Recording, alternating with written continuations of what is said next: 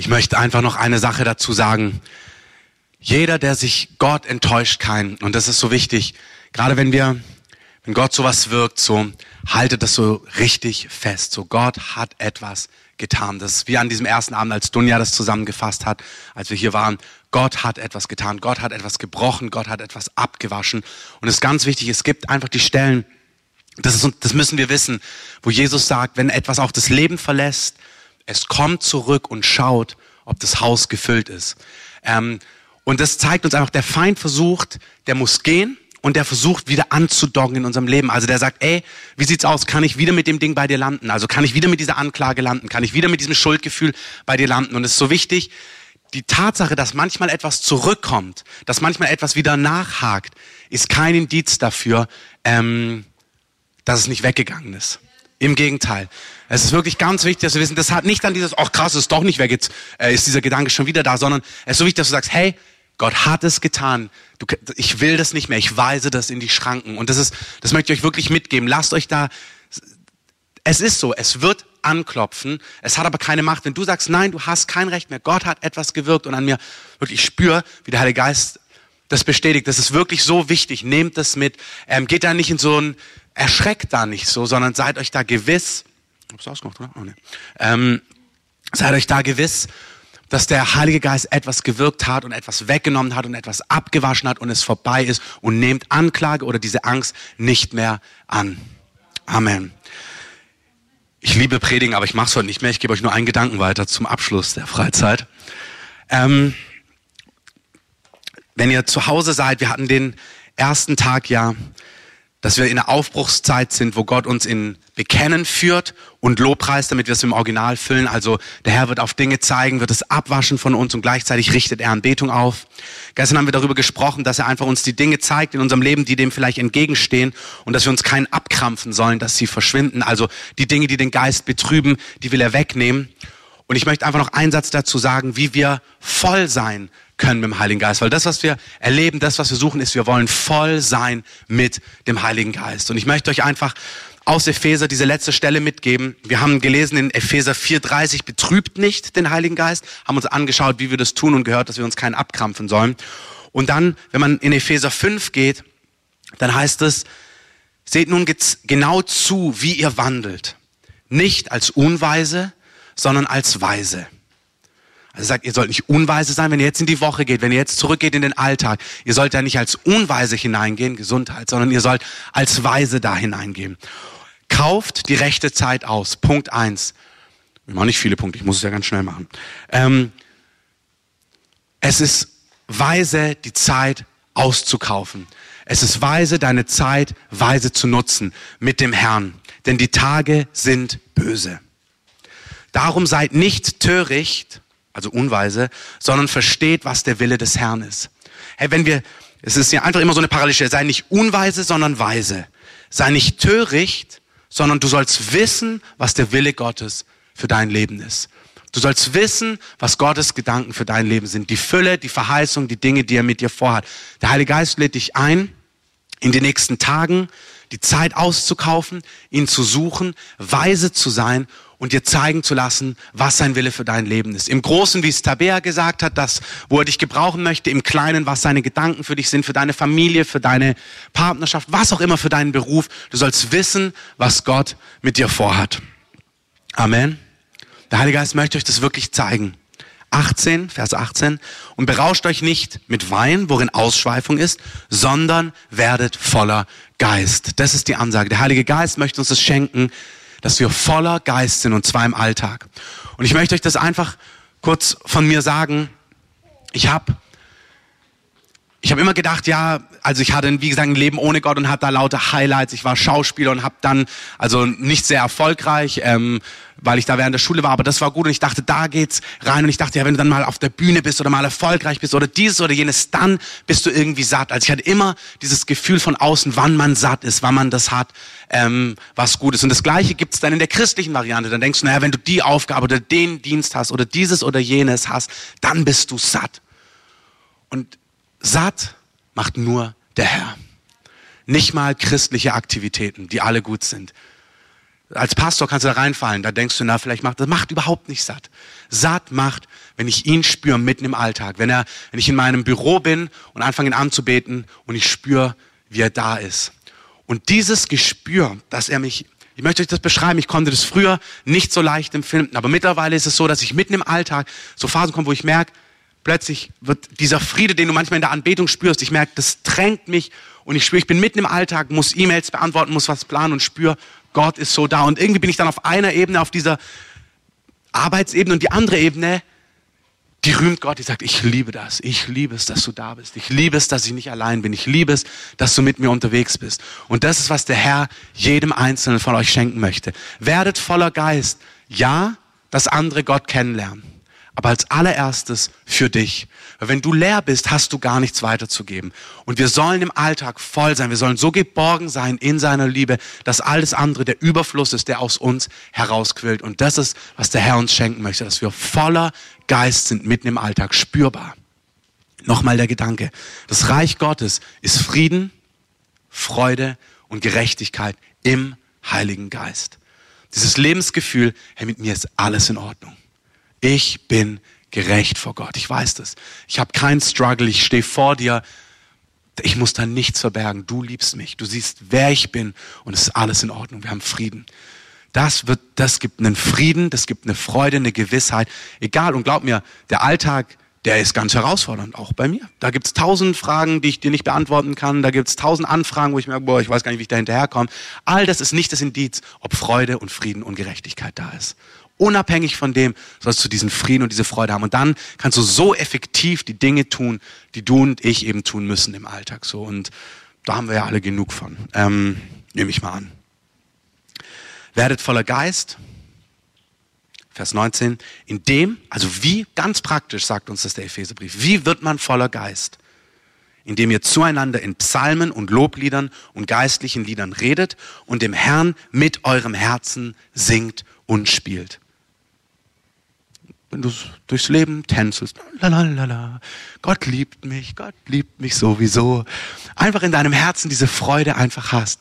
Ganz normal im Alltag. Ich, wenn ich zur U-Bahn laufe, zur S-Bahn, ich versuche immer, nee, ich versuche das nicht. Diese Quelle, Gott will, dass eine Quelle ist, die einfach sprudelt, wo du aus dieser Dankbarkeit, aus dieser Freude heraus leben kannst. Vers 20 sagt, alle Zeit für alles dem Gott und Vater Dank im Namen unseres Herrn Jesus Christus. Ich fasse es zusammen. Wie wirst du voller Geist? Indem du Gottes Wort nimmst, Psalme, indem du dir indem du dich erinnerst, wie Gott ist, wer Gott ist, seine Treue, sein Wesen, indem ihr in Lobliedern singt, indem du Gott die Ehre gibst, indem du Gott preist, indem du Gott hochhältst. Geistliche Lieder, das sind, ähm, das bedeutet in Sprachen zu beten, in Sprachen zu singen. Der Judasbrief sagt uns, dass wenn wir in Sprachen beten, dann erbauen wir unseren Glauben. Der Römerbrief sagt uns, dass unser innerer Mensch erbaut wird durchs Sprachengebet. Kennst du das, dass du manchmal im Alltag bist und du spürst so den Klops und weißt gar nicht, was es ist? Kennt das irgendjemand? Also spürst du so irgendwie so, und dann denkst du, na, was ist das? Und du kriegst das einfach nicht raus. Genau da ist das Sprachengebet fantastisch. Der Römerbrief sagt, bete den Sprachen und der Heilige Geist oder dein, dein Geist betet den unaussprechlichen Seufzern über deinen Verstand hinweg, bringt er die Dinge vor Gott, die du noch nicht mal in Worte fassen kannst. Er ist fantastisch. Du hast jemand, der dich scannt, der sieht, wo das Problem ist, uns direkt vor Gott bringt und Gott, das ist doch irre, das Konzept. Also, na, irgendwie ist das nicht logisch, aber es ist doch irre, dass, dass einfach in dir, so wie niemand weiß, was in Gott ist, heißt der Korintherbrief, was in Gott ist, außer der Heilige Geist, so was niemand, was in des Menschen ist, außer der Geist des Menschen. Der scannt dein Inneres und bringt's vor den Herrn. Deswegen ist das Sprachengebet, hat einfach Power. Das ist nichts komisch Mystisches, was wir dann mal dreimal im Gottesdienst machen und alle in Choral einsteigen und dann fühlen wir uns geistlicher, sondern es ist praktisch für den Alltag. Die Geistesgaben, 1. Korinther 12 oder 14, sind zum Nutzen da. Die haben Nutzen die haben Sinn. Deswegen auch hier nochmal die Einladung, wenn du nicht im Geist getauft bist, wenn du nicht in Sprachen betest, dann bist du radikal von Gott geliebt. Amen. Dann bist du ganz toll. Amen. Aber Gott gibt dir gerne was, was einfach dein Leben eine Kraft gibt, eine Kraftquelle, die er dir einfach schenken möchte und die wir tatsächlich brauchen. Ich brauche sie. Und ich glaube, wenn der Heilige Geist uns was schenkt, dann ist es gut, das anzunehmen. Also wirklich die Einladung, Könnt ihr heute machen, könnt ihr in jedem Gottesdienst machen, könnt ihr in euren Hauskirchen machen. Wenn ihr noch nicht im Geist getauft seid, wenn ihr nicht in Sprachen betet, ihr seid herzlich eingeladen, dass wir euch dafür euch beten, dass ihr einfach in geistigen Liedern dem Herrn spielen könnt, weil dadurch werden wir voller Geist. Und letzter Punkt, sagt alle Zeit für alles dem Gott und Vater Dank. Hey, Dankbarkeit ist einer der entscheidendsten Schlüssel. Und zwar, wir haben die Neigung von zehn Punkten, gucken wir auf die drei, die noch nicht sind. Und wir müssen lernen, die sieben zu feiern, die schon sind. Das ist wirklich, was der Heilige Geist möchte. Er möchte, dass wir in der Realität leben von den sieben Dingen, die er getan hat. Und da hat jeder hier genug zu berichten, da bin ich ganz gewiss. Und die drei, die er noch nicht getan hat, die wird er auch tun. Aber wenn dein Frieden davon abhängt, also machen wir das, letztes Beispiel, wenn du eine Arbeitsstelle brauchst und sagst, na, ich krieg Frieden und ich freue mich, wenn ich die Arbeitsstelle hab, dann musst du unter Umständen drei, vier, fünf, sechs Wochen warten, bis du Frieden und Freude hast. Wenn du Gottes Treue in der Vergangenheit aus dem Wort feierst, jetzt, sagst, ey, du bist treu, du wirst mir eine Arbeitsstelle geben, dann hast du jetzt Frieden, dann hast du jetzt Freude, dann wird dein Herz erfüllt mit Gewissheit und die Arbeitsstelle, die kommt. Aber du kannst in der Zwischenzeit einfach schon Frieden haben, Freude haben und du kannst vor allem Gott die Ehre geben, weil es ehrt Gott. Weil Gott ehrt es, wenn wir ihm vertrauen. Und der Feind will nicht, dass wir ihm vertrauen. Der will, dass wir an ihm zweifeln. Und ich habe mir mal gedacht, ey, nee, ich werde nicht dem Feind in die Hände spielen und in dieser Melodie des Zweifelns mitsingen. Natürlich habe ich diese Bereiche, aber meine Einstellung ist, ich möchte Gott die Ehre geben, gerade wenn ich keine Antwort habe. Und es gibt Dinge, das habe ich mal gelesen, dass ein Opfer, Gott zu danken, Gott die Ehre zu geben, Gott zu vertrauen, in, in Situationen, wo du noch keine Antwort hast, hey, das kannst du nur auf dieser Seite ähm, der Ewigkeit machen. Irgendwann brauchen wir das nicht mehr. Das sind Dinge, die kannst du jetzt Gott geben. Das berührt Gottes Herz, wenn wir im Vertrauen aussprechen, wenn auch überhaupt keine Antwort zu sehen ist, überhaupt keine Lösung. Wenn wir sagen, ich glaube dir, ich danke dir, ich vertraue dir und das wird dein Herz füllen und dann sind wir voller Geist und das gibt uns die Kraft, die wir brauchen und das wird andere Menschen berühren. Amen. Lasst uns aufstehen und schließen.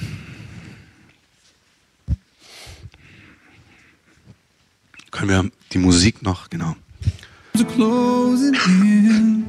Herr, wir geben dir die Ehre für diese vier Tage, Herr. Herr, das war wunderbar, dass du, dass du mit uns hier warst, dass wir miteinander hier waren, dass einfach alles rund war, dass einfach alles gut war, obwohl wir im Fußball verloren haben. Ähm, aber sonst war alles gut, nichts am Welt. Hey, ich danke dir, dass einfach du gut bist und auch hier einfach gute Pläne hast für mich. Nein, ich danke dir, dass du uns liebst von ganzem Herzen und dass wir im Alltag nächste Woche voller Geist sein sollen. Und ich bete einfach, dass jeder Einzelne erlebt, wie der Lobpreis Gottes in seinem Herzen aufsteigt.